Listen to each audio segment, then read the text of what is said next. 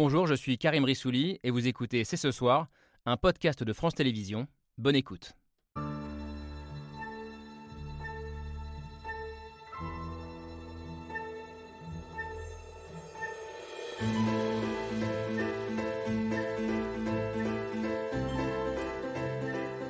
Bonsoir à toutes et à tous, soyez les bienvenus sur le plateau de C'est ce soir.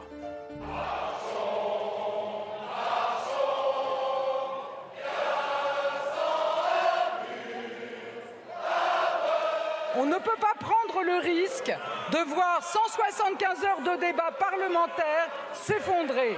On ne peut pas faire de paris sur l'avenir de nos retraites. Cette réforme est nécessaire. Sur le fondement de l'article 49, alinéa 3 de la Constitution, j'engage la responsabilité de mon gouvernement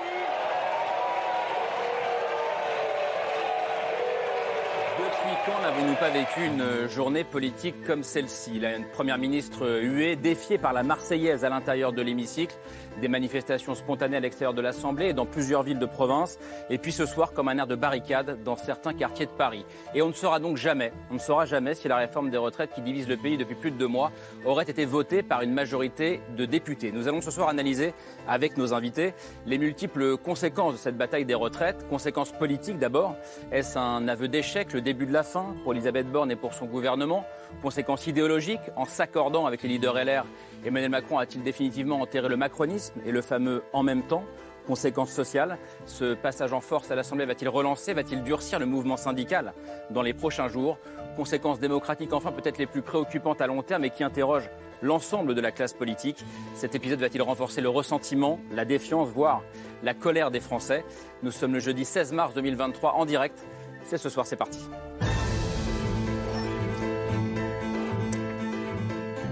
C'est parti en direct avec Camille Diao. Salut Camille, après euh, huit semaines de mobilisation, autant de journées d'action, euh, plusieurs millions de personnes dans les rues, 175 heures de débat parlementaire, euh, elle l'a rappelé Elisabeth Borne, et 10 émissions de C'est ce soir. C'est la 11e sur le sujet ce soir. Emmanuel Macron a donc tranché, fait le choix de ce 49-3 pour faire passer sa réforme. En clair, parce que c'est pas évident pour tout le monde, soit le gouvernement tombe et la réforme est enterrée, soit la réforme est adoptée. Ça, on le saura lundi, mais on peut déjà prendre la mesure ensemble de ce qui vient de se passer. et on va le faire avec nos invités. Pas simple de porter la parole macroniste ce soir, mais vous avez accepté le débat et on vous en remercie. Loïc Signor, bonsoir. Soyez le bienvenu, ancien journaliste avant de rejoindre le parti présidentiel il y a quelques mois. Vous êtes aujourd'hui l'un des porte-parole du parti Renaissance. également avec nous une femme qui connaît à la fois très bien la vie parlementaire, il connaît bien Emmanuel Macron pour lui avoir consacré deux livres. Corinne Lake, bonsoir. Bonsoir. Journaliste politique au, au quotidien libéral L'Opinion, autrice de Président cambrioleur, puis de la nuit tombe de foi, euh, écrit celui-ci avec Éric Mandonnet. Président cambrioleur pour vous, euh, président euh, à contretemps pour vous, Lucille Schmitt. Bonsoir, bienvenue. Bonsoir. Aux fonctionnaires, essayiste. Emmanuel Macron à contretemps, c'était le titre de votre livre, publié l'an dernier avec Olivier Mongin. Ça fait longtemps que vous vous inquiétez, on a déjà parlé ensemble souvent ici, de l'état du débat démocratique et j'imagine que ça ne va pas beaucoup, beaucoup mieux ce soir. On a assisté pendant plusieurs semaines, je le disais, à un rapprochement d'Emmanuel Macron avec les dirigeants de LR pour essayer de faire passer la réforme. Et même s'il n'y aura pas de vote, cette séquence a-t-elle eu le mérite de clarifier euh, les choses idéologiquement? Et je vous regarde, Daniel Cohen, bonsoir. bonsoir. Euh, parce que cette question fait penser à une discussion qu'on a eue ensemble il y a pile un an. Euh, C'était en mars 2022 sur un autre plateau. Euh, vous disiez à l'époque qu'Emmanuel Macron préparait pendant la campagne durablement une OPA sur la droite française. Alors cette OPA a-t-elle échoué aujourd'hui? On va en débattre ce soir. Vous êtes économiste, social-démocrate, président de l'école d'économie de Paris. on fait le bilan et l'une des questions qui revient très souvent, qui est revenu depuis deux mois, euh, peut-être encore plus ce soir, c'est euh, est-ce que le grand gagnant de cette séquence ne sera pas le Rassemblement national? Je me tourne vers vous, euh, Andréa Cotarac, bonsoir. Bonsoir. Porte-parole du RN, parfois surnommé par la presse l'homme qui murmure à l'oreille gauche de Marine Le Pen, parce que vous êtes un ancien de la gauche, ancien de la France insoumise notamment. Enfin, avec nous ce soir, un habitué de ce plateau. Bonsoir Mathieu Souquer, essayiste et spécialiste de, de l'opinion. On voulait vous avoir pour analyser justement les conséquences de cette bataille des retraites sur l'opinion. Va-t-elle laisser des traces durables dans le rapport des Français à la démocratie? On le voit déjà dans certaines enquêtes et peut-être d'ailleurs déjà ce soir dans les rues de plusieurs villes de France. Merci à tous les six d'avoir accepté le principe de ce débat qui commence avec l'image du jour et même les images du jour et elles sont signées Hugo Bernard.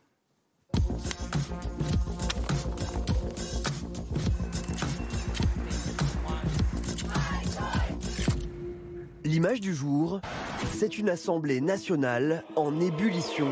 Sur le fondement de l'article 49, alinéa 53 de la Constitution, j'engage la responsabilité de mon gouvernement. Elisabeth Borne, qui, dans une ambiance délétère, annonce avoir recours au 49-3 pour faire passer sans vote la réforme des retraites après deux mois de débats et de mobilisation.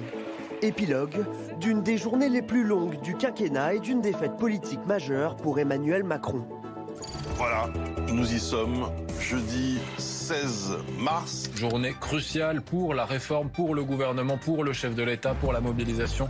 Une journée cruciale qui a commencé à 10h au Sénat avec très vite le vote du projet de loi sur les retraites et sans surprise. Résultat du scrutin pour 193 contre 114.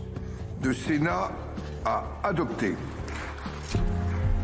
Le Sénat adopte la réforme des retraites, mais le plus dur reste à faire. Le texte doit encore passer à l'Assemblée. Si tous les députés qui sont d'accord avec cette réforme votent, il y a une majorité. Pour les ministres comme Olivier Dussopt, pas de doute, il y aura bien une majorité à l'Assemblée. Mais en coulisses, le compte des voix n'est pas clair et on commence à douter. Où en est-on précisément? Vous n'arrêtez pas de nous dire, ça se joue à quelques voix près. Midi, alors que les syndicats se dirigent en cortège devant l'Assemblée nationale, le président s'invite dans cette folle journée, juste avant de recevoir la première ministre à l'Élysée. La seule journée d'aujourd'hui permet de montrer que par ailleurs, faire des économies intelligentes de finances publiques n'est pas un mouvement spontané et suppose des choix que j'assume par ailleurs. Au même moment, devant les grilles de l'Assemblée, les syndicats mettent la pression. Et là, euh, ce qui est important pour nous, c'est de dire aux députés ne votez pas cette loi, ça se ferait contre les salariés de vos circonscriptions. 15 heures, après un second passage à l'Elysée, Elisabeth Borne le reconnaît. Elle n'aura pas de majorité. Alors que la Marseillaise est entournée dans l'hémicycle par les députés, elle annonce le 49-3. Aujourd'hui, sur le texte du Parlement, l'incertitude plane à quelques voix près. Le 49-3, un échec pour Elisabeth Borne que l'opposition appelle à démissionner et surtout une défaite politique majeure pour Emmanuel Macron. Je pense que notre pays est dans un état extrêmement lourd et que désormais c'est la rupture démocratique qui nous guette et Emmanuel Macron ne peut pas rester absent et spectateur de cette situation qu'il a provoquée lui-même. En fin d'après-midi, des manifestations spontanées sont organisées dans plusieurs villes de France, comme Place de la Concorde à Paris. Et l'intersyndicale appelle à poursuivre la mobilisation. Dans l'image du jour, le 49-3 sur la réforme des retraites et une défaite politique majeure pour Emmanuel Macron. Alors, pas grand monde pariait sur le 49-3 euh, encore ce matin, hein, quand on en discutait dans, notamment dans les rédactions. Mathieu Soukir, franchement, journée complètement folle. Est-ce que vous pensiez que ça se finirait comme ça depuis, depuis deux mois, depuis dix semaines même Pas du tout, enfin, et même il y a quelques heures. Enfin, comme vous le disiez, ce matin, je faisais partie de tous ceux qui pensaient que raisonnablement, le pouvoir allait quand même tester démocratiquement ce qu'il proposait au pays. Euh, Pourquoi Parce que c'était la logique, selon vous? Euh, alors, ça me paraissait assez logique, et d'autant plus logique d'ailleurs que la tonalité entretenue par la majorité depuis quelques jours était bien celle-ci, la volonté affirmée et réaffirmée constamment de vouloir trouver une majorité. Et même Elisabeth Borne, qui au Parlement il y a deux jours de mémoire, disait une majorité existe.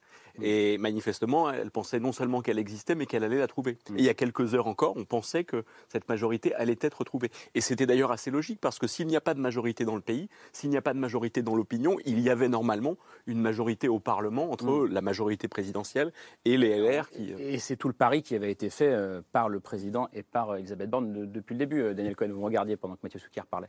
Oui, non, mais bien sûr. D'abord, comme, comme, comme, tous, je crois, on a, on a découvert ce 49-3 alors qu'on ne s'y attendait pas du tout. Ça, c'est la, ça, c'est la première chose. Il y a une toute petite incertitude qui demeurera jamais. C'est est-ce que le président n'a pas pris ses risques? C'est une formule qu'il adore, prendre ses risques, etc. Et là, il les a pas pris. Hmm. Donc, ça restera quand même comme une reculade. Si on pouvait savoir qu'il perdait, on pourrait d'une certaine manière revenir sur le film et dire fait le 49-3. Mais là, on ne saura jamais s'il n'a pas été au bout d'une prise de risque. Il y a toujours caractérisé. Peut-être que le savait. Hein. Je n'ai pas l'impression que ce soit le cas. Je pense que ça se jouait à... Deux voix, au dernier décompte, il y avait deux voix d'avance. Deux voix d'avance. Deux voix d'avance pour faire passer la réforme. Pour faire passer, et que, que euh, on a lu la même chose cet après-midi, mais c'est que donc à deux voix, ça ne se tente pas, parce qu'il y a toujours le, syndrome du, scorpion qui tue la grenouille. bah, C'est-à-dire qu'il y a toujours quelqu'un qui est suicidaire dans une affaire comme celle-là. Bon, donc ça, c'est la, première, la première chose. La deuxième chose, c'est qu'en effet, tout a été joué sur l'accord de la droite, et en effet, c'est une mesure qui, vous le rappeliez tout à l'heure, l'heure, lui a permis de gagner ce qui lui restait à conquérir du cœur de la droite l'année dernière, la retraite à 65 ans pendant la présidentielle, la retraite à 65 ans avec la suppression de l'ISF, fait partie des grands thèmes de la droite. On a eu l'ISF l'autre fois, on a eu la retraite à 65 ans et en effet, il a fait les poches de Madame Pécresse. Et là commence peut-être une erreur de raisonnement politique. Et s'étant installé au centre de la droite du point de vue des idées, il a cru que c'est de ce point de vue-là qu'il pourrait gagner les voix des députés de droite, euh, parce qu'il y avait une cohérence d'idées nécessaire, etc. Or, ça ne marche pas comme ça. Ceux qui ont été élus à droite, les républicains, ont été élus dans la haine viscérale de lui, pas sur la base d'un continuum qui ferait qu'on irait du macronisme au républicain hmm. par association euh, progressive d'idées, pas du tout. Ils ont été élus dans la détestation de lui, parce que, entre autres, il leur a fait euh, les, poches. Et deuxièmement, que pour beaucoup d'entre eux, la question se pose de savoir où est le centre de gravité pour eux. Est-ce que, je me tourne vers vous, mais, mais c'est très injuste, est-ce que c'est du côté du Front National ou est-ce que c'est du côté euh, de la droite macroniste? Et on voit que cette incertitude elle-même mmh. montre que les républicains n'ont pas tranché. Puis un dernier mot euh, pour faire cette chronique présidentielle. On peut dire qu'en 2017, Macron a fait exploser la gauche traditionnelle, le Parti euh, socialiste. En 2022, il a fait sauter la droite. Mmh. Et d'une certaine manière, c'est ça qu'on voit. La droite n'est plus en situation d'imposer même une discipline de vote. Oui, si on parle des, vainqueurs et des vaincus, on ne peut pas mettre LR dans le camp des vainqueurs. Parce on voit bien qu'aucune discipline de vote n'a été respectée. Corinne Lake. Exactement. Oui, je, pense que le 49-3, il est inscrit dans le paysage depuis le début du second quinquennat d'Emmanuel Macron, pour une raison très simple, c'est qu'il n'a pas de majorité absolue. On a bien vu qu'il l'utilisait euh, autant qu'il le pouvait, c'est-à-dire sans limite pour tous les textes financiers. Et si on a choisi la forme d'un projet de loi de financement de la sécurité sociale pour la réforme des retraites, c'est bien pour pouvoir utiliser le 49.3. Mmh.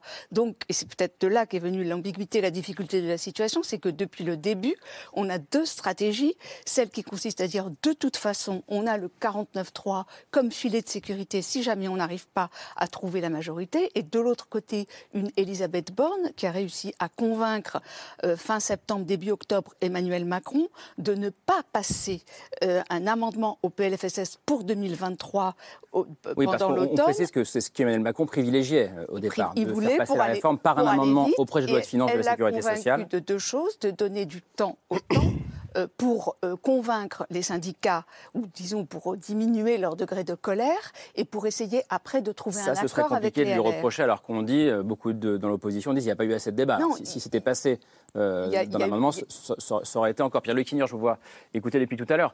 depuis 15 heures, enfin, après 14h40, je crois 45, que, que serait le, le 49.3 qui serait choisi, on entend beaucoup les mots aveu d'impuissance, aveu d'échec, aveu de faiblesse. Euh, qu'est-ce que vous répondez à ça, vous, ce soir? Moi, je vois aussi une trahison euh, de l'électorat euh, des Républicains par cette famille politique qui nous a dit au Sénat banco et à l'Assemblée nationale pas sûr. Et qui a joué le grand bluff depuis quelques jours maintenant hmm. en nous disant finalement pas sûr que ça passe c'était en réalité un mensonge. Et pardon, c'était un bluff euh, aussi qu'il faut préciser. Hein. Euh, certains députés disaient euh, je vais le voter, puis après par texto disaient à des membres de la majorité en fait je vais m'abstenir. Oui, j'ai même vu des... témoignages de députés LR anonymes disant qu'ils avaient menti sur les plateaux de télévision pour faire changer le, le, braquet. Bon, euh, voilà, maintenant, ils vont devoir voter ou non une motion euh, de censure que, je crois, euh, sera transpartisane mmh. lundi. Donc, ils seront face à leurs responsabilités. Je vais citer, et ça sera la seule fois dans l'émission, Valérie Pécresse, ancienne candidate de cette famille politique à, l'élection présidentielle, qui disait il y a quelques semaines Ne trahissez pas vos convictions sur l'autel d'une popularité momentanée.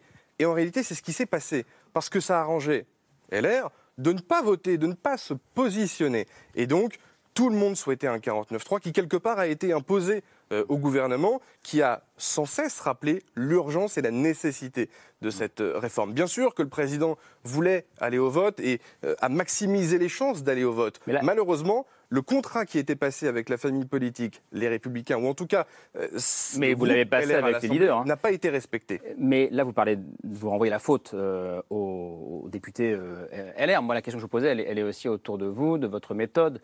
J'allais même dire du macronisme en, en général. Est-ce que cette, cet aveu d'impuissance, il, est, il, est, il est criant ou pas ce soir? J'entendais M. Cohen dire que le président de la République n'avait pas pris ses risques.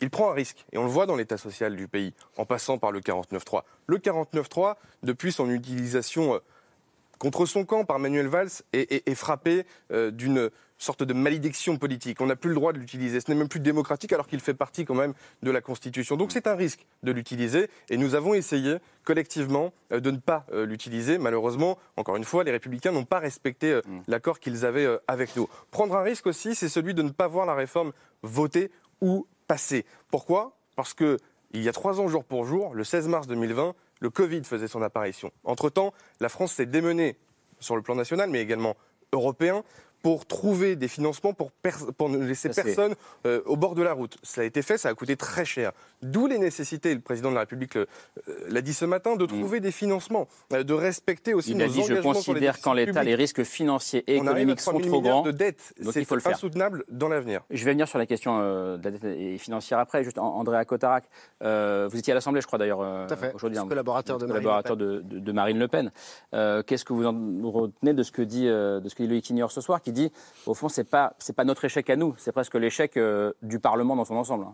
Non, je pense qu'il y a un coupable, c'est Emmanuel Macron, car cette réforme, en réalité, elle n'était pas nécessaire immédiatement. Elle est injuste socialement, je pense que les Français euh, l'ont vu, puisque 94% des actifs de la France qui travaillent s'y opposent, et elle est inefficace financièrement. On pourra y revenir si vous le voulez. Là, on s'attache au 49 alinéa 3. Très bien, ça existe dans la Constitution. On s'attache à des problèmes de forme. Mais euh, comme disait Victor Hugo, la forme, c'est le fond qui remonte à la surface. Il n'y a finalement pas grand-chose d'étonnant.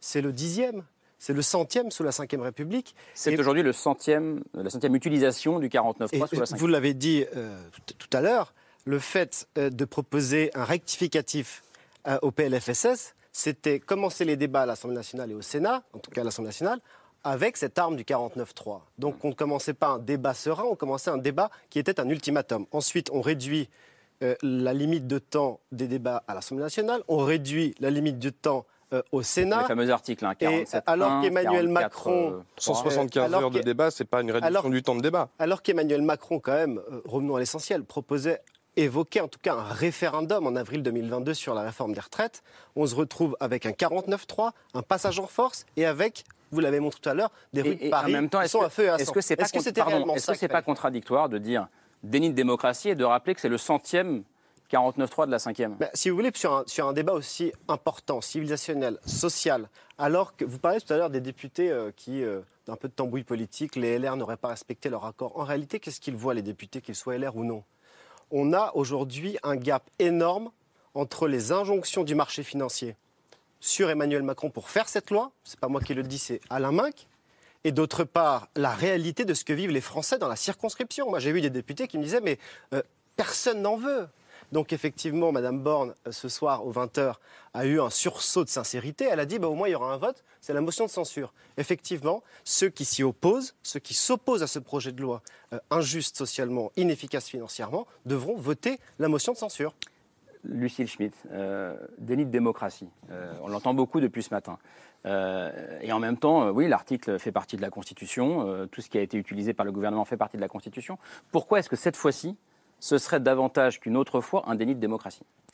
Je pense qu'il y, a- le sentiment, la, question de la tambouille, ou en tout cas la question des règles du jeu à l'Assemblée nationale ou au Sénat, le fait qu'on avait l'impression que la majorité présidentielle s'était mise dans les, mains d'un parti avec lequel elle s'est opposée. Donc euh, elle avait besoin d'un allié partenaire qui était en fait son adversaire. Tout ça a donné le sentiment certainement à la société, aux, citoyens, aux électeurs et à ceux dont la vie va changer, que des choses se passaient dans leur dos et avec des gens qui, au fond, auraient pu ne pas être d'accord. Et ce que vous venez de dire sur euh, au fond, Aurélien Pradier euh, et la façon dont d'ailleurs Aurélien Pradier a mené une sorte de dialogue avec Elisabeth Borne. Donc Aurélien Pradier, euh, Aurélien c'est la. député LR Il est député LR qui est contre l'avis de ses propres leaders, Qui- en gros. hein. C'est- Parce qu'il y a aussi des, qui, des euh, qui fait valoir, En tout cas, qui a- un député euh, de la ruralité, d'un département de gauche, euh, au contact des classes euh, du Lot, au contact des, des classes populaires, euh, que donc euh, il fait, et au fond, et, qu'il incarne le gaullisme social, donc un député qui dit au fond la droite n'est pas celle que vous pensez.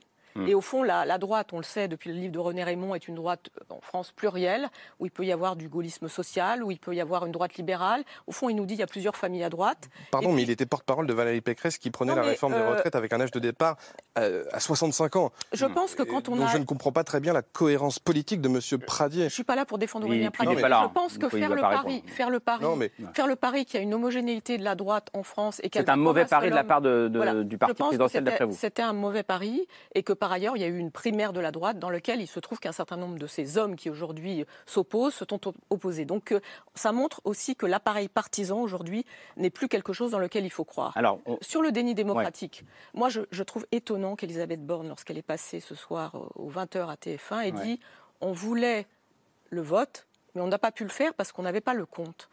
Je, je voulais dire une chose, c'est qu'en démocratie, lorsqu'on va au vote, il faut prendre le risque que le compte n'y soit pas. En fait, je pense qu'il y a un sujet, il y a presque une inversion de la logique. Euh, Je me suis dit, mais c'est pas possible parce que je pense qu'Elisabeth Borne a voulu de longue date organiser un vote, comme vous l'avez dit. Hmm. Elle ne voulait pas d'un 49-3. Mais lorsqu'elle passe au journal télévisé, elle justifie le fait de ne pas avoir organisé le vote en disant on n'aurait pas eu la majorité. Et ça, c'est quelque chose qui m'a frappé. Je me suis dit, mais qu'est-ce qui se passe? Pourquoi est-ce qu'on ne prend pas le risque de perdre? Donc il me semble que, puisque vous m'interrogez sur la démocratie, Oui, bien sûr. Karim, je pense que le sujet, c'est qu'en démocratie, on prend le risque de perdre au vote. Et que, en ce sens, euh, peut-être que Emmanuel Macron et, son, et ce gouvernement d'Elisabeth Borne auraient Hmm. regagné en démocratie, en grâce démocratique, si je puis dire, en prenant le risque de perdre. Il y avait, il y avait- il- Cohen Lake, ouais. je- je- je- ce que vous dites, en fait, c'est que euh, on a tellement pris l'habitude de vivre dans des situations de majorité absolue où on ne perd pas. Et quand on utilise parfois le 49-3, c'est juste pour accélérer les débats parce que euh, l'opposition fait obstruction. Je prends l'exemple de la réforme systémique des retraites en 2020 où Édouard Philippe utilise le 49-3, qu'on est un petit peu dans cet état d'esprit et dans cette culture. Et vous avez raison de souligner qu'effectivement, il y a une espèce de noblesse d'aller au vote en se disant qu'on va peut-être être sanctionné de manière négative. Et je crois qu'il y avait une forte proportion de députés euh, Renaissance qui auraient souhaité être confrontés à cette Oui, ils l'ont démocratie. dit d'ailleurs aussi sur les plateaux Voilà. de télé. Et, hein. et- et- et- et donc il y avait un véritable problème de, de- de- de choix politique, de jouer l'efficacité ou de jouer au contraire euh, une, une forme de démocratie plus, Je ne veux pas être trop long, mais moi, pour moi, la démocratie, c'est aussi l'imprévu. C'est-à-dire que d'une certaine façon, je crois qu'on aurait gagné en noblesse et en, en fait de On a renouer avec la société. là. Non, mais en, en ayant, en ayant ce sentiment que euh, l'imprévu n'est pas seulement dans la rue, qui peut être aussi euh, dans des règles du jeu où là, on a le sentiment que les choses sont faites à l'avance.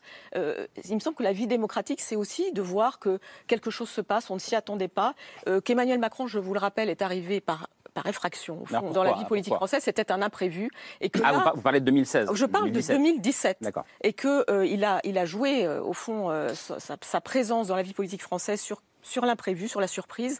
Et là, les choses nous semblent étrangement cadrées.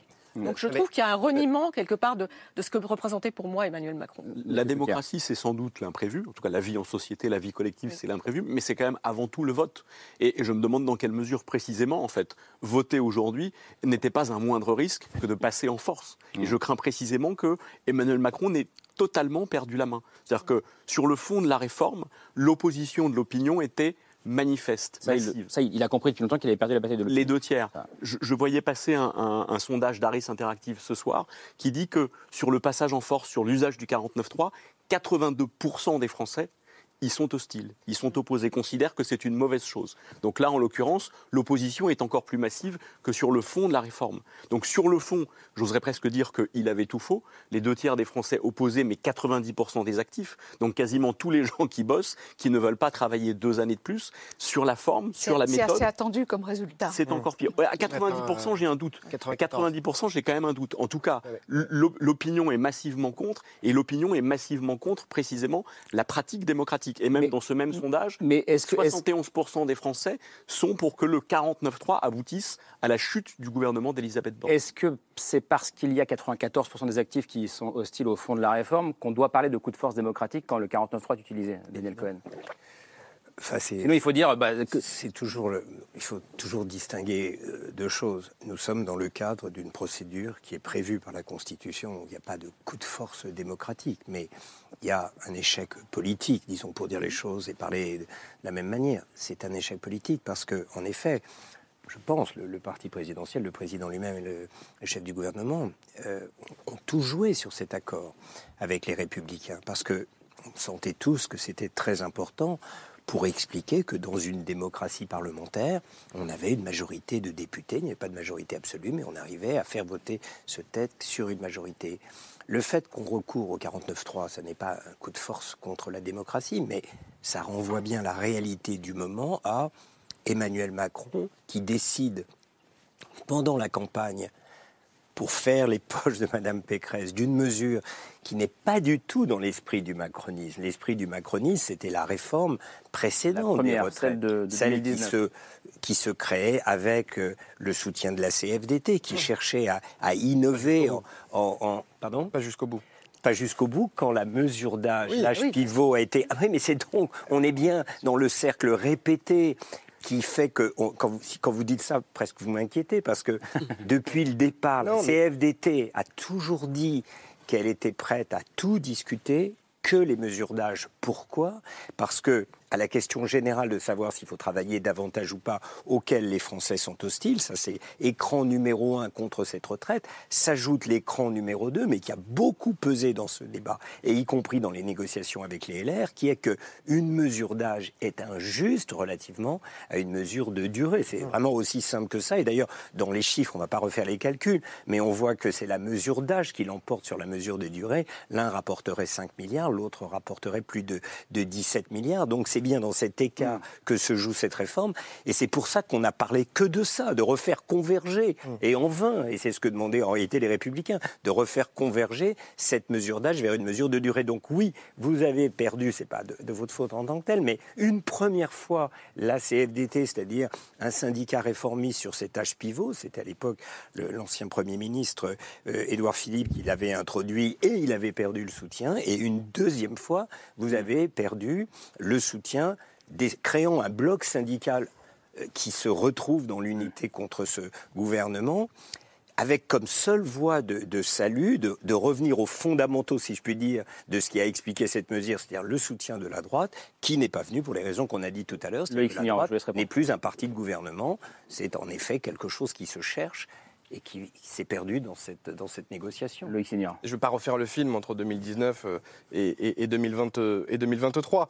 Euh, ce qui est certain, c'est que la CFDT a toujours dit effectivement qu'elle s'opposait à une mesure d'âge. Deux données. 4 Français sur 10 avec cette réforme partiront euh, toujours avant l'âge légal euh, demain avec cette réforme. Et, euh, j'insiste sur ce point, en bien. 2030... Non, mais- mais c'est en bien de 2030, refaire, mais là, en c'est- 2030, c'est- mais c'est- 2030, là, c'est vous- vous Non, mais- non, mais vous- non, mais vous- En- que vous- en, en vous- 2030, vous continuez la pédagogie sur le texte. Non, mais, là- bah oui, parce qu'il il- il risque... va être à pardon pour 100% nos de Français opposés, hein. Mais simplement, si je peux terminer une fois. Allez-y, allez-y, allez-y. Je suis quand même tout seul Pardon, sur ce plateau, j'essaie d'aller au bout.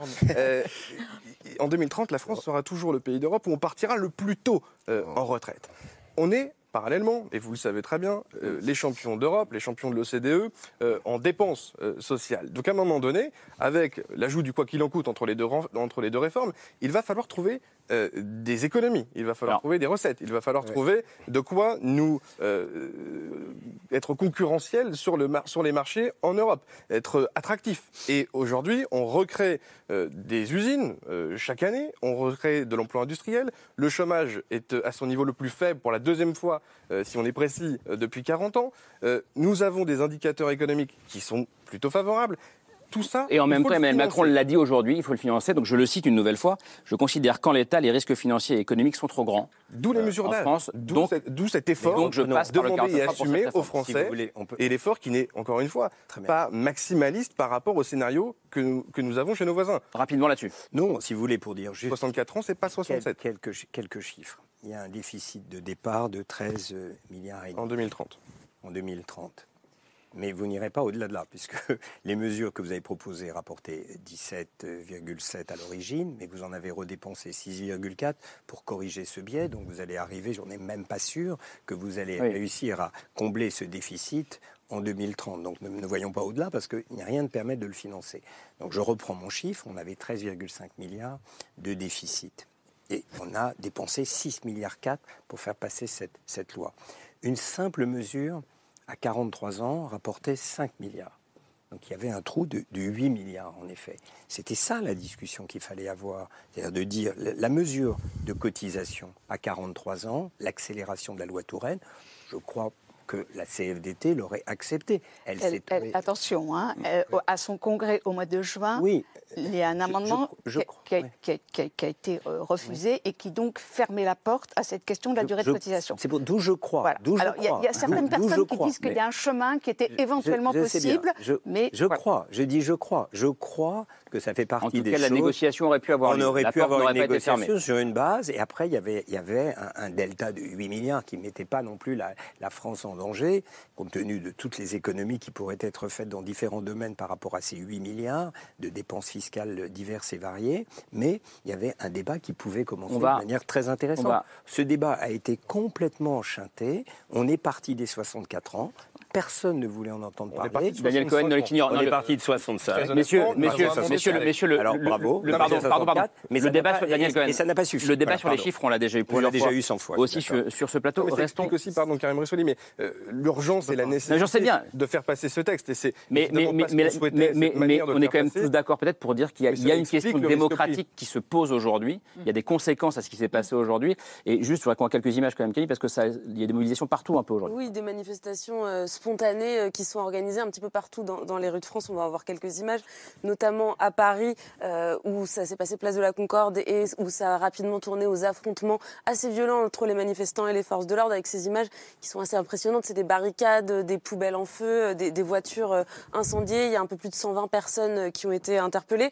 On a vu des Pour scènes... parce que ça continue, hein. Pour l'instant, parce que le décompte est toujours en cours. On a vu des scènes un peu similaires, pardon, notamment à Marseille, euh, mais aussi à Nantes. Il y a eu pendant l'après-midi des grands rassemblements euh, à Bordeaux, à, à Rouen, à Lyon, un peu dans toutes les, les préfectures, euh, ainsi qu'à Dijon. Et je voulais vous montrer des images de Dijon, puisque euh, sur euh, une, enfin la place de la République en l'occurrence, euh, les, les manifestants euh, ont mis le feu à quatre mannequins à l'effigie de d'Emmanuel Macron, Elisabeth Borne, Olivier Dussopt et Olivier Véran, une sorte de bûcher improvisé d'une grande violence symbolique. Je me demandais comment vous regardiez les uns et les autres ces images ce soir. Lucille Schmitt, est-ce que vous êtes inquiet? Ah oui, mais moi je suis même assez triste en fait. C'est-à-dire que, puisqu'on parlait euh, que le débat est sur la démocratie, la vie démocratique, je trouve que ce qui est en train de se passer est, est d'une extrême violence, euh, à la fois symbolique. Je pense qu'il y a une violence symbolique dans ce qui s'est passé sur l'usage du 49.3 et que la violence euh, réelle y répond immédiatement. Et, et je voulais Les- quand bah, même. les- pardon, les, les images d'Emmanuel Macron avec les, les balles à côté de sa tête. Non, mais c'est une violence symbolique C'est très une forte. violence Mhm. extraordinairement. euh, Enfin, moi, moi, ça me rend extrêmement triste, à la fois inquiète et très triste, parce que je pense que cette question de la vie démocratique nous concerne tous et que je ne vois pas pourquoi Emmanuel Macron devrait- deviendrait d'une certaine manière un bouc émissaire. Et personnellement, je, je- je m'interrogeais sur la façon dont euh, avait fonctionné ce collectif gouvernemental. Euh, On a bien vu que Elisabeth Borne avait existé dans ce débat euh, sur les retraites, qu'elle avait fait valoir l'idée plutôt de, de la vie démocratique avec l'idée du vote. Et puis brusquement, ça se termine comme ça. Et c'est pour ça que j'insistais sur cette façon dont le vote est nécessaire par rapport à l'existence même de la démocratie. pour éviter ça Et pour, bah, je, je, je pense qu'il valait mieux perdre pour éviter ça.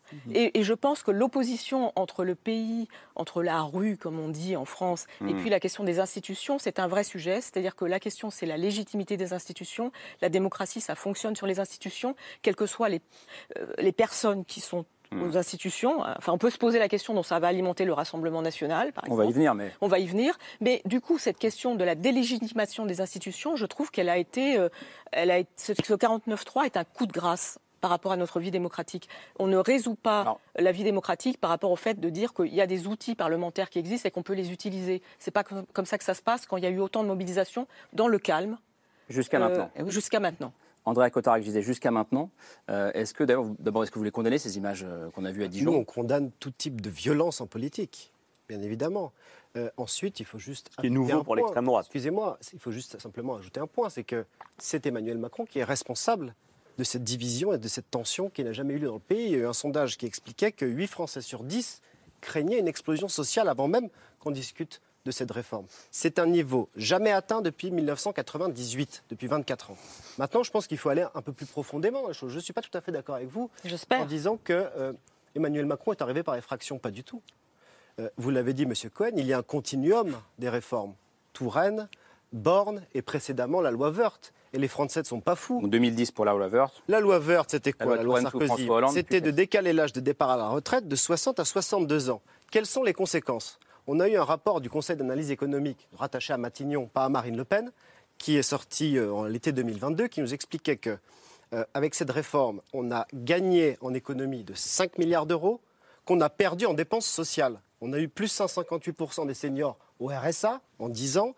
On a, eu, on a 42% des personnes qui arrivent à l'âge de départ à la retraite qui sont au chômage. On a eu une explosion euh, de dépenses sociales. Donc le niveau est nul au niveau budgétaire. Par contre, les Français, eux, ont dû euh, travailler plus. Et j'ajoute un point. Ce n'est pas la première fois que euh, le gouvernement agit avec brutalité. hein. Euh, on se souvient des Gilets jaunes.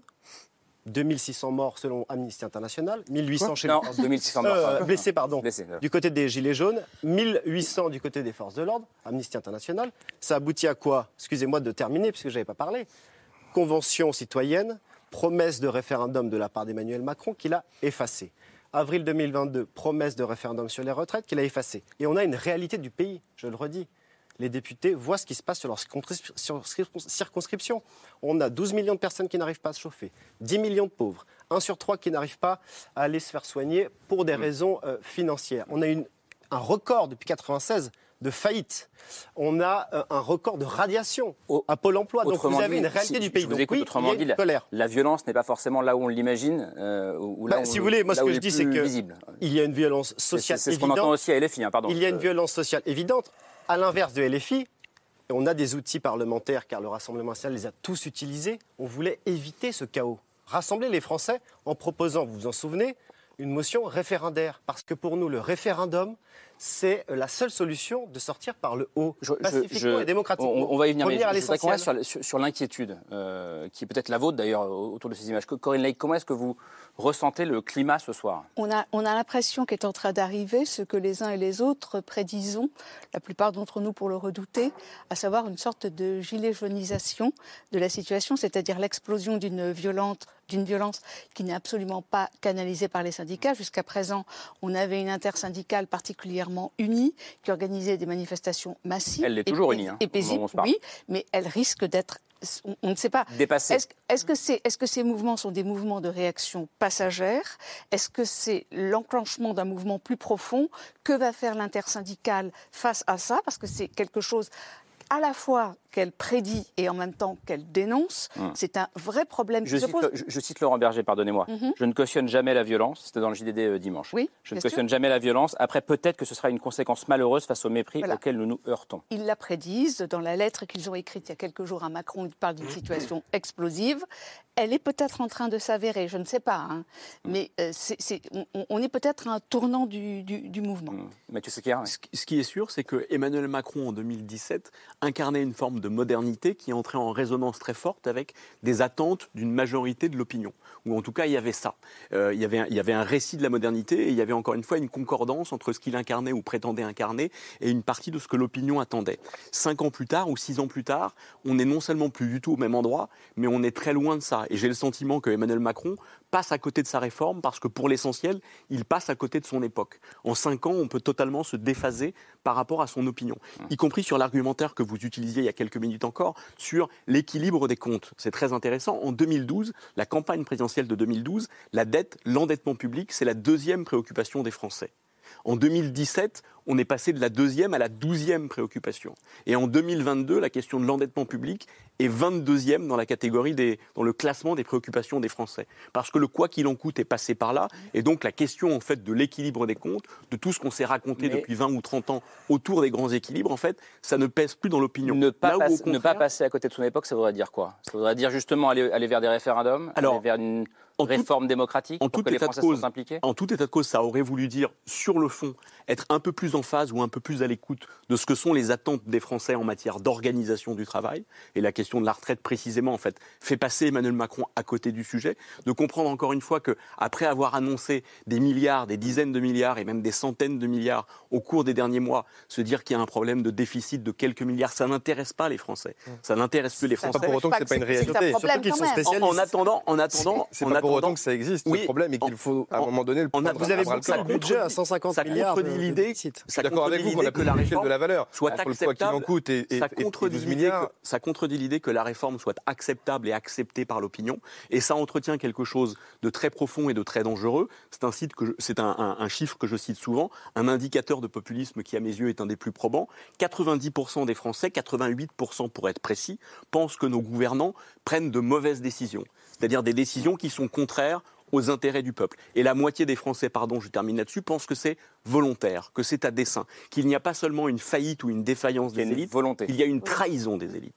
Simplement sur... en, en, pour répondre oui, en, aussi en, écho à ces images. En quelques que... mots, oui, en écho avec ces images, mais euh, nos oppositions ont fait de cette réforme un totem, ou en tout cas un prétendu totem pour euh, la majorité et pour Emmanuel Macron. Euh, je ne crois pas. Il faut regarder ce qu'il y avait dans le programme de, euh, du président euh, candidat. Et il est en phase avec son époque, je vous rassure, parce qu'il y a des choses qui arriveront euh, dans les mois qui, qui, viennent, et notamment sur cette loi plein emploi que souhaite mettre en place le gouvernement. Je parle de la solidarité à la source. Ce soir, il n'est pas en phase avec son de époque. La Quand solidarité à Paris, il de est la pas en phase. solidarité à, à, la source, qui est quand même une révolution dans la manière dont les Français vont percevoir les aides sociales et qui, en même temps, vont permettre de lutter contre la fraude sur ces aides sociales euh, perçues de manière euh, indue. Euh, ensuite, il y a ce compte épargne-temps universalisé, monétisable, portable dans le temps. Tout ça va s'inscrire dans une grande loi que portera le, le, gouvernement. Il y avait l'urgence de la réforme. Loïc Signor, pardonnez-moi. mais est-ce que, est-ce que, est-ce, est que ça vous. Je veux bien commenter les, les poubelles qui brûlent. Non, mais, par, bah, mais, pardon, ce ne sont pas uniquement non, des poubelles qui brûlent. Vous avez raison, et on ne sait pas, je peux pas faire de. J'ai pas la boule de cristal pour savoir si ce mouvement va durer. Effectivement, il y a la Ni crainte le depuis le début. Évidemment, il y a la crainte depuis le début que ce mouvement se radicalise, qu'il échappe à l'intersyndical, qu'il se gilet jaunisse. J'ai vu tout à l'heure mmh. Des figures des gilets jaunes euh, se réunir place de la Concorde, discuter avec Sandrine Rousseau, avec des membres de la France Insoumise.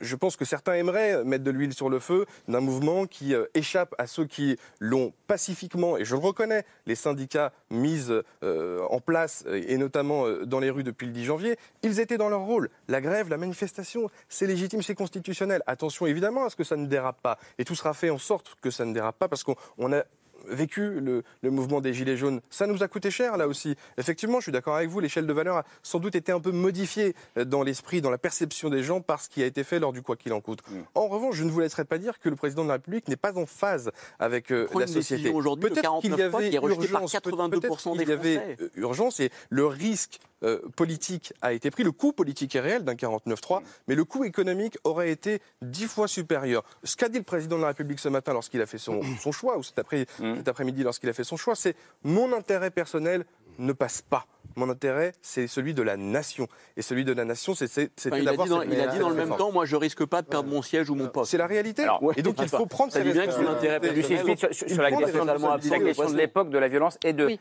et la question démocratique aussi, pardon. Oui, oui, oui, tout à fait. Non, moi, je voulais re rebondir par rapport à cette question de l'époque, parce que je me rappelle justement que quand Emmanuel Macron est arrivé en 2017, il portait pour moi une certaine promesse. C'était une promesse de réforme, une promesse de mouvement, une promesse de changement.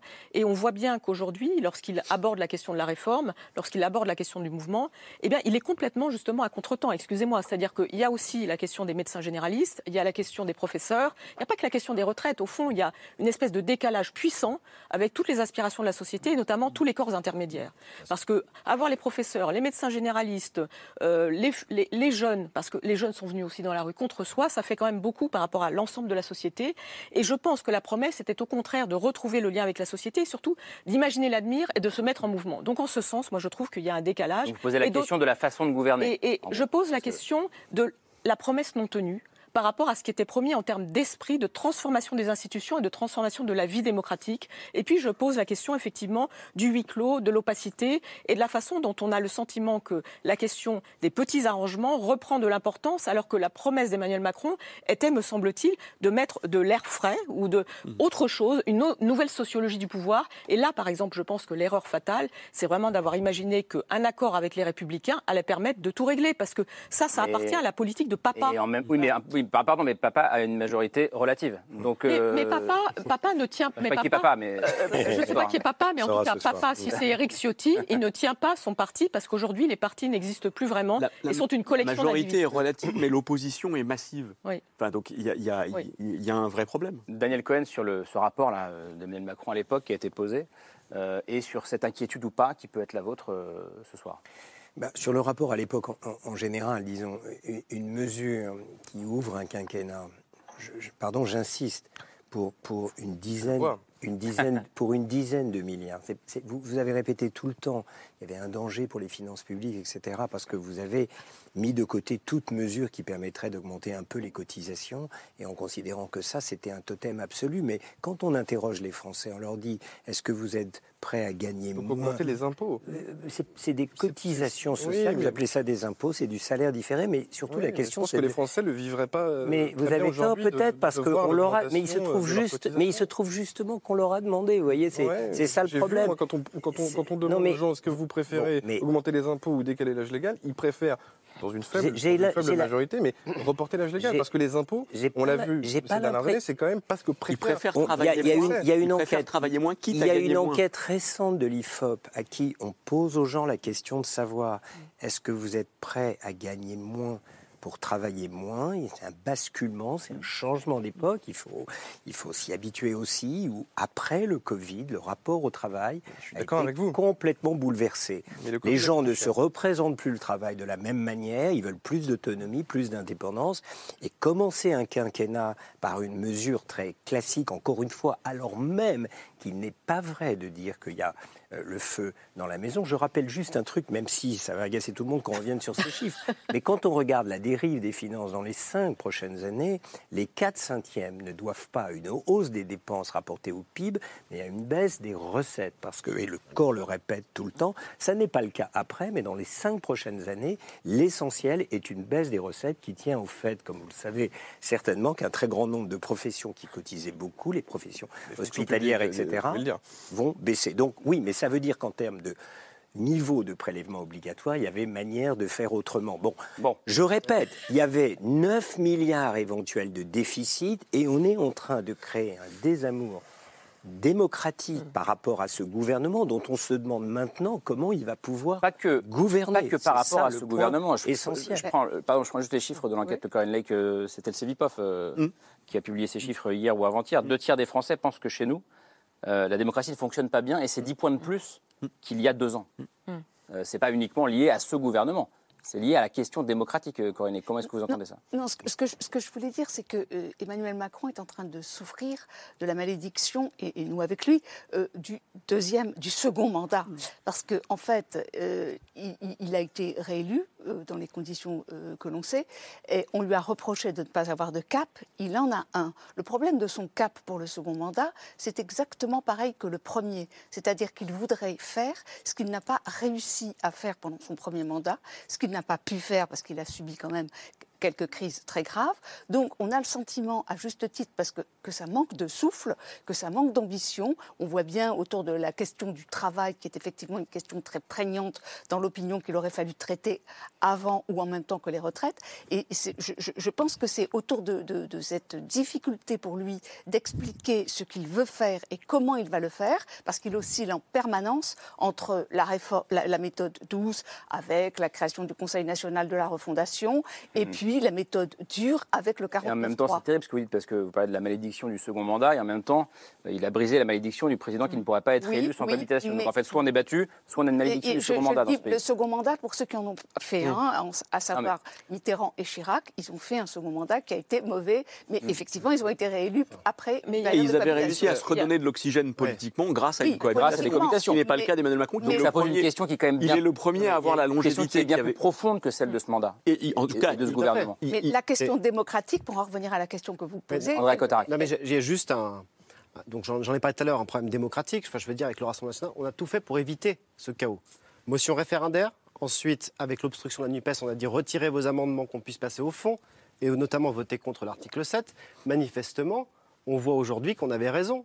Puisque si le gouvernement euh, déclenche le 49-3, c'est qu'il n'avait pas de majorité. Ça veut dire qu'en première lecture, ce texte aurait pu euh, être euh, rejeté par l'Assemblée par un véritable vote. Premier point. Deuxième point, je pense qu'il faut revenir à l'essentiel. Vous avez dit, euh, le peuple euh, n'a plus confiance finalement dans ses élites.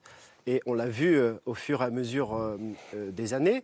Je pense qu'il faut revenir à l'essentiel, à la Constitution. L'article 3 de la Constitution dispose que le peuple est le seul souverain, qu'il exprime son pouvoir soit par les représentants, on voit que ça ne marche pas, soit par le référendum. Il n'y a que cette solution-là qui peut euh, euh, être déterminée. D'ailleurs, Rousseau, vous avez cité euh, Rousseau, je Quel vais citer Jean-Jacques Rousseau. Je l'ai pas La cité. Constitution, Ah, c'est la norme suprême qu'un peuple libre se donne. Donc on doit revenir à l'essentiel, se redonner de l'oxygène. Par ailleurs, sur Jacques Chirac, il y a quand même un changement notable. Souvenez-vous du contrat première embauche. L'Assemblée est passée en force, les jeunes étaient dans la rue, les Français y étaient opposés, s'opposaient à cette précarisation de la CPE, société. on est, on est à l'hiver 2006. hein. Et Jacques Chirac a dit bon, Dominique Villepin à Matignon. c'est passé, mais je ne vais pas euh, euh, euh, la signer. Je ne vais pas. euh, Non, non, il a- je, la- je la- ne vais pas la signer. Pourquoi? La Parce a été que promulguée. promulguée. Donc il a signé, mais elle n'a pas été appliquée. Elle n'a pas été appliquée. en responsabilité parce qu'il s'est dit le peuple est trop divisé. On voit qu'il y a une véritable différence euh, avec euh, jeunes- Emmanuel Macron aujourd'hui. dans la rue. Et Il y a, il y a une chose peur. que je, je voulais dire, moi, c'est qu'on parle beaucoup d'Emmanuel Macron, mais je crois que le problème, c'est que le désamour qui est en train de s'organiser va bien au-delà. C'est vrai. Et Mm. c'est en ce sens que cette question des institutions dont je parlais, excusez-moi de radoter, mais il y a les chiffres et puis il y a les institutions. Mais c'est bien la Ce cohérence. euh, la question, c'est que le, le désamour, il y a la question des élites, bien sûr, mais il y a aussi la question institutionnelle. C'est-à-dire qu'au fond, à Mmh. quoi sert l'Assemblée nationale? Moi, par exemple, j'avais trouvé ça formidable qu'en juin, euh, il y ait une majorité relative pour Emmanuel Macron. Et puis, en fait, on se dit, ben, ça ne sert à rien. Pourquoi formidable Euh, bah, Parce je que trouvais ça ça nous- bien parce que ça rééquilibrait les pouvoirs, que ça permettait un contre-pouvoir, que pour moi la démocratie c'est le débat, euh, Mm. c'est la possibilité de l'imprévu, Le compromis, etc. les coalitions, Le compromis, et, et, et- et ça aurait été d'ailleurs assez fantastique qu'il y ait un gouvernement qui soit davantage de coalition. Mais au fond, est-ce que c'était possible dans notre culture Ça a été Mais vous proposé. avez, vous avez tout fait pour ça, Ça a je été le sais. proposé. Vous avez tout fait. C'est comme pour le vote, a vous vouliez le faire et puis vous ne l'avez pas mais fait. en réalité, moi, je suis d'accord Euh, avec vous sur la bon. fatigue démocratique et la- le Et- besoin de rénover et les, que- institutions. pense, mais rappelez-vous que- que ça a été proposé dans le précédent quinquennat et refusé je, je termine juste ce que j'ai à dire. par un Euh, groupe politique ce qui au me Sénat. semble, c'est que ce qui se Toujours le passe euh, dans le débat, c'est qu'on passe son temps à dire Emmanuel Macron est un enfant gâté, il est comme ci, il est comme ça. Mais je crois qu'au-delà d'Emmanuel Macron, euh, dans les, les- les pantins là qui sont brûlés, il y a aussi Elisabeth Borne, Olivier Véran qui a quand Ouais. même géré le Covid, euh, il, y a, euh, il, y a, il y a Olivier Dussopt, et donc il y a une espèce de chose là qui est en train de s'étendre sur la détestation bien au-delà d'Emmanuel Macron. Et ça, c'est moi, c'est quelque chose qui m'inquiète parce que Emmanuel Macron, il va pas se représenter ensuite. Mais si ensuite euh, tous ceux qui l'ont accompagné, quels qu'ils soient, euh, s'il y a une dégradation des des permanences de députés, etc. S'il y a une détestation au fond de ceux qui nous représentent, c'est un vrai problème et ça Et va je- bien au-delà de la République en Et je marche. précise, pardon, pardon, je précise, je précise juste que ce soir, Aurore Berger, euh, présidente du groupe euh, Renaissance à l'Assemblée, demande la protection pour les élus euh, Renaissance, enfin les élus de la majorité. Oui. Et je crois à Gérald Darmanin aussi. hein. Oui, Emmanuel moi, Macron va pas se représenter. euh, Emmanuel Macron va pas se terrible, représenter en fait. effectivement C'est simplement en chapitre institutionnel. Mais il faut qu'il tienne 4 ans. Il Oui. faut qu'il tienne 4 ans. Et encore une fois, ce que ça dit quand même, c'est qu'il y a un isolement. Il y a clairement un isolement au pouvoir, au-delà même de la personne de- d'Emmanuel Macron. Ouais. Après 5 ans d'exercice du pouvoir, on s'éloigne de son opinion et c'est très difficile. Et avant de Loïc vous laisser Signor, la mais parole- laissez-le parler quand même. Non, mais je vais le laisser parler, mais je voulais dire une chose. plus, que dire que Elisabeth. je suis Ah oui, il est d'accord avec vous là. Non, mais j'en doute pas. Euh, Elisabeth Ah, Borne, oui, oui, j'ai confiance. Elisabeth Borne et, et- et Olivier Dussopt ont passé leur temps à dire nous, on vient de la gauche, etc. Olivier Dussopt a été jusqu'à dire que c'était une réforme de gauche, ça, je- j'en ricane encore. Euh, donc il y a un vrai sujet sur aussi qu'est-ce qui se passe en termes de translation, c'est-à-dire quand vous appartenez à une famille, on parlait de la conviction, qu'est-ce qui se passe et comment ça se fait que ceux qui étaient de gauche, qui continuent à se dire de gauche, brusquement deviennent de droite. Enfin, il y a aussi cette translation Parce euh, du logiciel. Et, Le- et- et ça, c'est un problème Loïc Signor, je vous qu'il laisse faut, qu'il la faut parole. aussi adresser. Je reviens sur les institutions. Oui, oui, Euh, parce allez-y. qu'il ne vous aura pas échappé que ça faisait partie du programme présidentiel euh, d'Emmanuel Macron en 2017. Hum. Euh, que lorsque cela a été mis en marche, euh, le Sénat de droite a, bloqué sur l'autel de l'affaire Benalla à l'époque. Cela a été remis dans le programme euh, présidentiel du candidat président euh, en 2022, euh, avec la proposition cette fois-ci de mettre en place une commission transpartisane. Vous qui parliez des, des partis, là aussi, on sent que il y a des résistances, des résistances politiques, alors que nous avons proposé cette commission avec euh, un débat ouvert, sans ligne rouge, sans tabou, que chacun puisse proposer euh, du référendum permanent de Mme Le Pen à la 6ème République de M. Mélenchon. Il faut résoudre ce problème institutionnel et cette fatigue démocratique. On le voit dans les urnes avec une abstention euh, massive et notamment des jeunes. On le voit dans le déni parfois de légitimité euh, des élus du président de la République. On se souvient de Jean-Luc Mélenchon nous dire qu'il était mal élu, qu'il n'avait aucune légitimité. On entend souvent euh, le Rassemblement national nous dire que de toute façon Emmanuel Macron euh, est là parce qu'il a été élu avec les voix euh, de la gauche, de l'extrême gauche et que finalement il ne représente rien. Mais Non, on n'a jamais fait. dit ça. On a Non, dit mais- qu'il était non, mais élu. pa- pardon, pardon. Vous le martelez. Loïc Signor, il faut vous- sans doute résoudre Vous êtes d'accord avec, vous êtes d'accord avec lui, c'est juste, mais est-ce qu'Emmanuel Macron, peut être, peut être ce président qui, en 2023, euh, étant donné les aspirations euh, démocratiques des Français, par exemple, n'utilisera jamais le référendum? Est-ce qu'il peut être ce président-là? Écoutez, un référendum, il faut l'utiliser avec précaution. C'est pas utiliser un référendum pour utiliser un, un référendum. Je parle pas forcément de la réforme des Non, mais- retraites. hein. Je- Non, mais pas sur la réforme des retraites. Euh, la réf- Le référendum, c'est un, un- un outil qui fait partie des prérogatives du président de la République, mais encore faut-il qu'il soit utile. Et peut-être aussi faut-il revoir l'usage du, du référendum. Marine Le Pen propose un référendum permanent. Mais ne s'engage pas, à respecter Je sais pas où le vous avez choix des ça, Français hein. qui n'iraient pas dans le sens euh, du gouvernement imaginaire euh, qu'elle euh, qu'elle- présiderait. Et, et donc, on ne peut pas dire aux Français, nous allons vous consulter sur tout et n'importe quoi, et ne pas s'engager à démissionner ou à partir si le résultat ne vous conviendrait pas. Euh, Marine Le Pen est gênée par sa propre proposition du référendum permanent. Attention à l'usage du référendum, ça ne résout pas toutes les Andrea crises. Cotarac sur, sur cette question-là. euh, objectivement, je ne sais pas où vous avez vu ça. Vous savez quoi, je lui ai posé la question dans mon, dans mon passé de journaliste. Elle n'a pas su répondre. Euh, Parce que tout simplement, c'est pas dans le programme. Maintenant, moi, je vais vous, Vous vérifiez, c'est dans, la, c'est dans la conférence de presse du programme de Marine Le Pen. Je peux vous répondre. Euh, c'est Allez-y, Emmanuel Macron qui a proposé un référendum sur les grandes réformes du Oui, prochain mais- quinquennat. Mal- Manifestement, il ne l'a jamais fait, il n'a jamais tenu ses promesses et il a Il n'y a jamais eu de menti. promesse de référendum sur les, sur les grandes réformes, vous mentez. Climat, euh, convention euh, climat, c'est pas promesse de référendum, Non, retraite, promesse de un référendum. référendum. C'est exactement le 11 Non. avril 2022 qu'il a évoqué ça. Il ne l'a pas fait. Ne pas exclure, Deuxième pas point, promettre. hein. Vous savez, une si je différence peux une juste- nuance. Allez-y, allez-y. Je veux bien des référendums, juste au moins m'exprimer. Euh, Promettre, c'est pas. Deuxièmement, c'est pas je pense qu'il plaît. Je pense qu'il faut aller plus loin que cette tambouille euh, euh, et euh, redonner un petit peu de pouvoir au peuple. Pourquoi?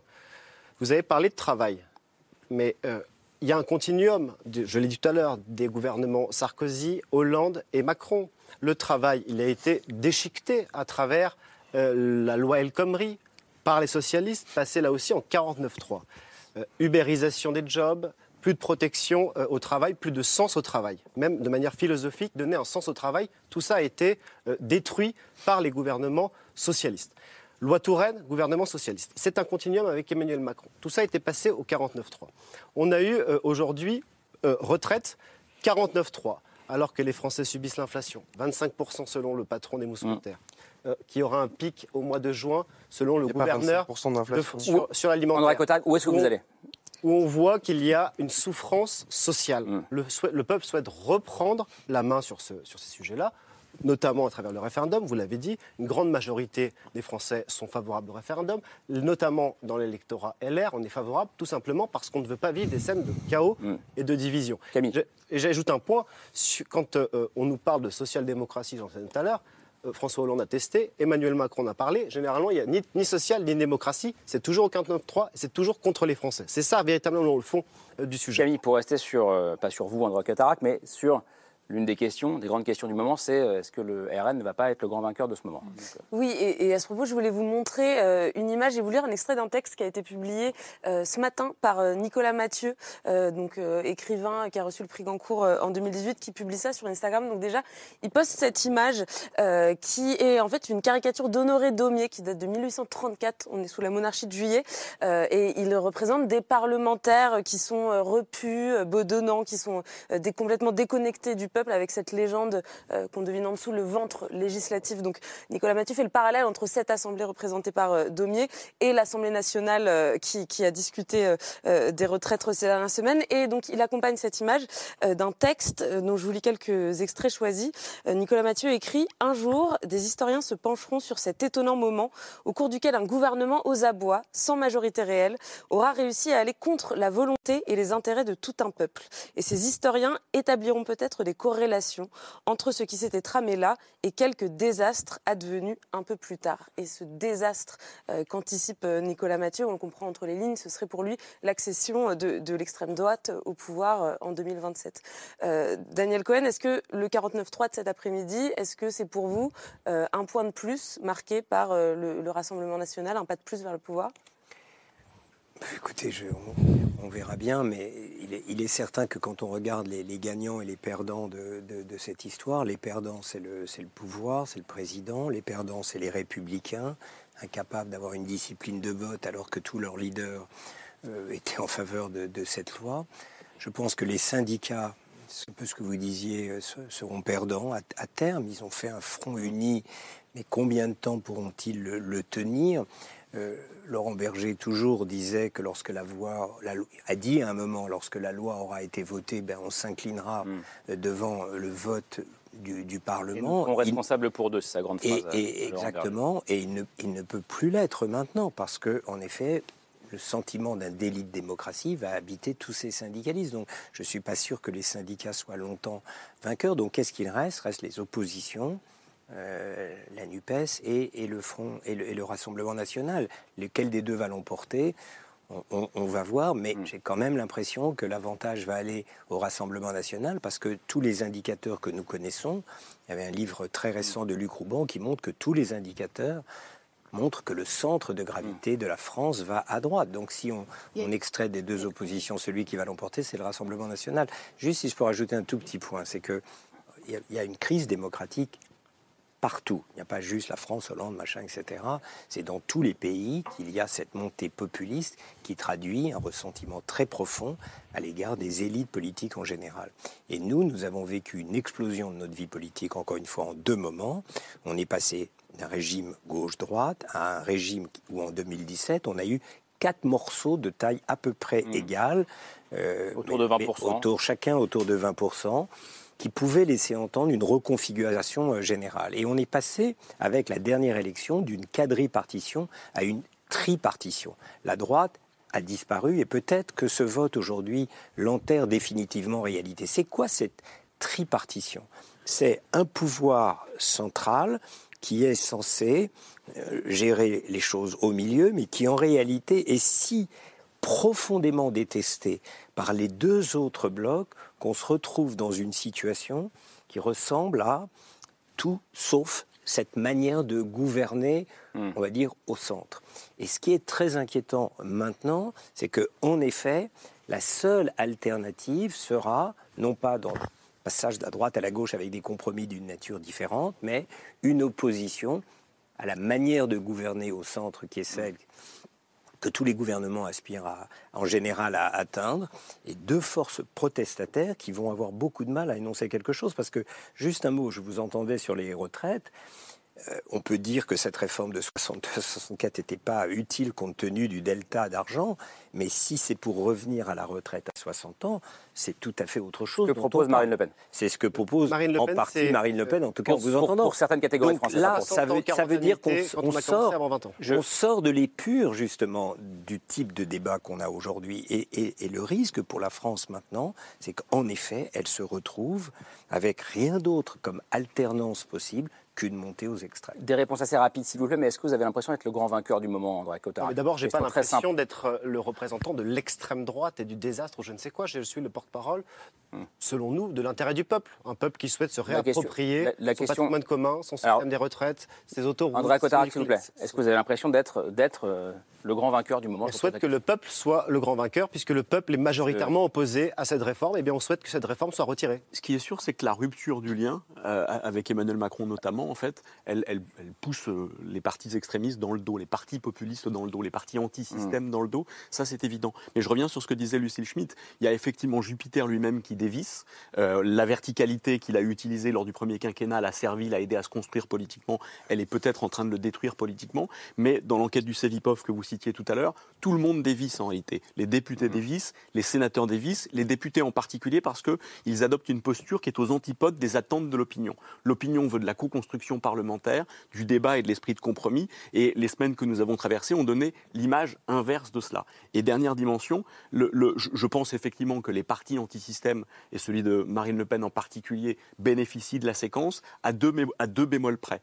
Euh, la la première, c'est qu'elle n'a pas brillé par sa présence parlementaire et la force de ses contre-propositions. Et je ne crois pas que l'opinion ait retenu que Marine Le Pen avait de solutions très crédibles en la matière. Et puis, dernière dimension, dans l'enquête du Savipov dont on parlait aussi, il est intéressant de constater que pour les Français, le Rassemblement national reste un parti qui, pour 53% d'entre eux, est un parti raciste et qui, pour 52 ou 53% d'entre eux aussi, constitue encore une menace pour la démocratie. c'est le mouvement préféré des Français. Je voudrais juste hein, dire quelque chose Corinne qui est merci. signalé pour documenter tout ce que nous venons de dire autour de, de cette table, euh, qu'il y a une étude de Terra Nova qui vient de sortir sous la plume de Bruno Pallier, qui est un chercheur au CNRS, et qui explique qu'effectivement, euh, le mouvement actuel coche les cases qui nourrissent le populisme, notamment parce que les classes euh, modestes et, moyennes sont les plus sensibles à la thématique des conditions et de la qualité du travail, et ce sont elles qui se sentent, euh, à tort ou à raison, les plus touchées par la réforme des retraites, et parce que dans la manière dont le gouvernement a présenté sa réforme,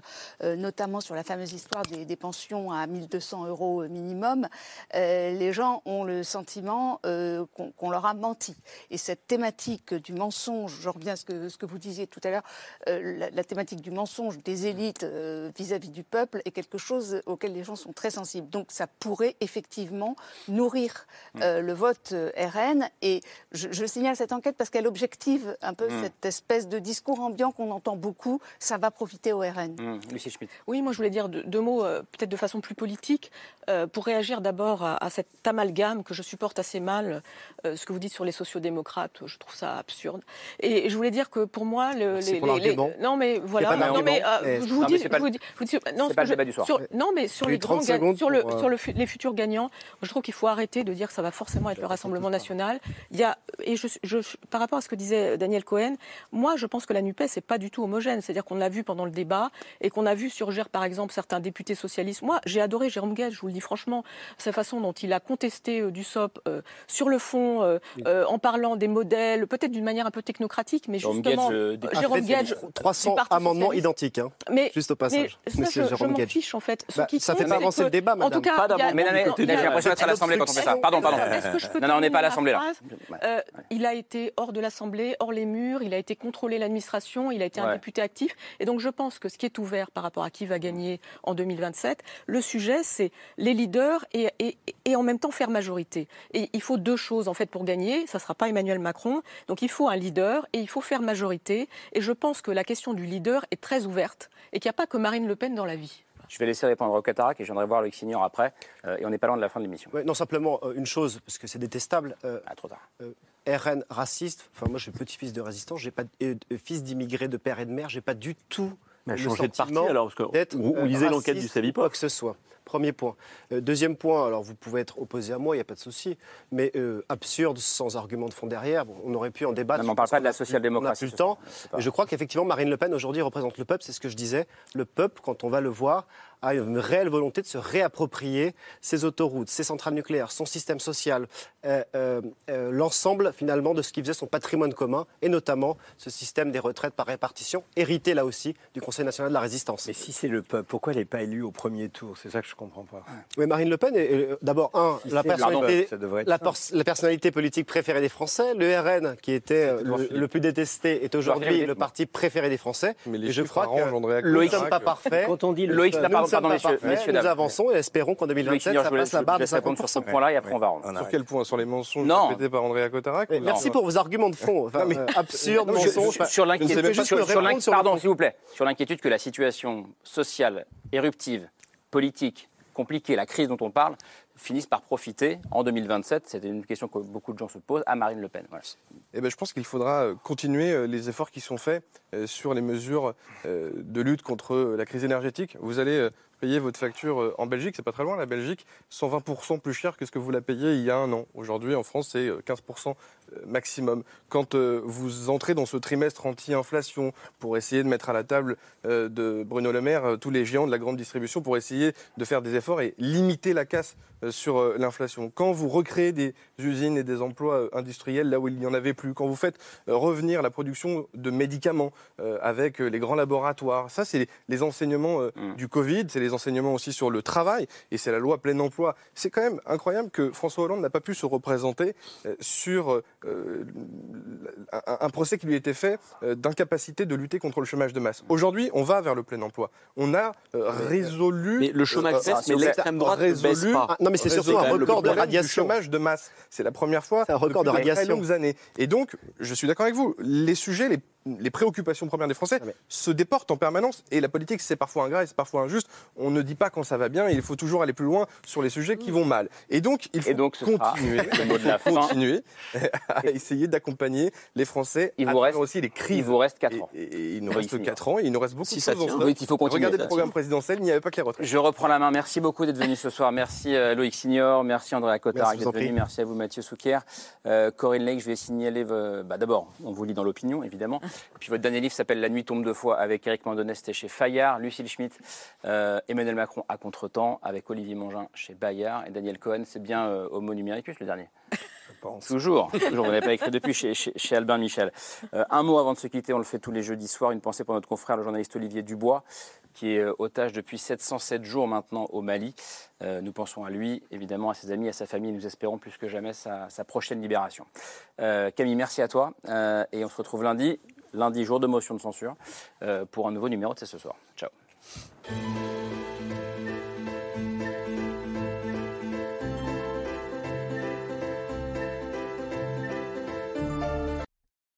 C'était C'est ce soir, un podcast de France Télévisions. S'il vous a plu, n'hésitez pas à vous abonner. Vous pouvez également retrouver les replays de l'émission en vidéo sur France.tv.